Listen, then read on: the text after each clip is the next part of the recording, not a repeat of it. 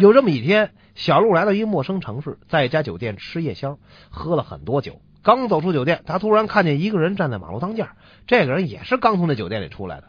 哎呦，比小鹿喝的更多。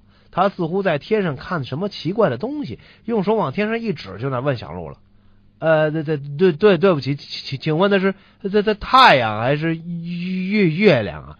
小鹿看了看，摇了摇头说：“不知道，我不是本地人。”你你这丢不丢人呢？你你啊，怎么了？我我实事求是，我本来就不是本地人。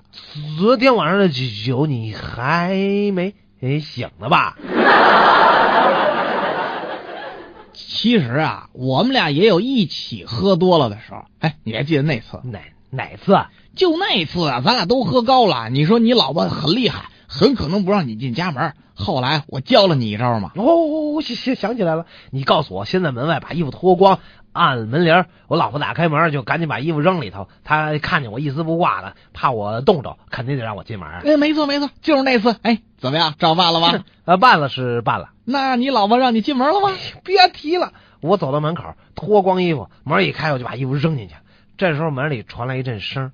呃，请注意，现在关门，下一站儿童乐园。啊，你怎么在地铁里就把衣服脱了？你 那天真给我冻坏了。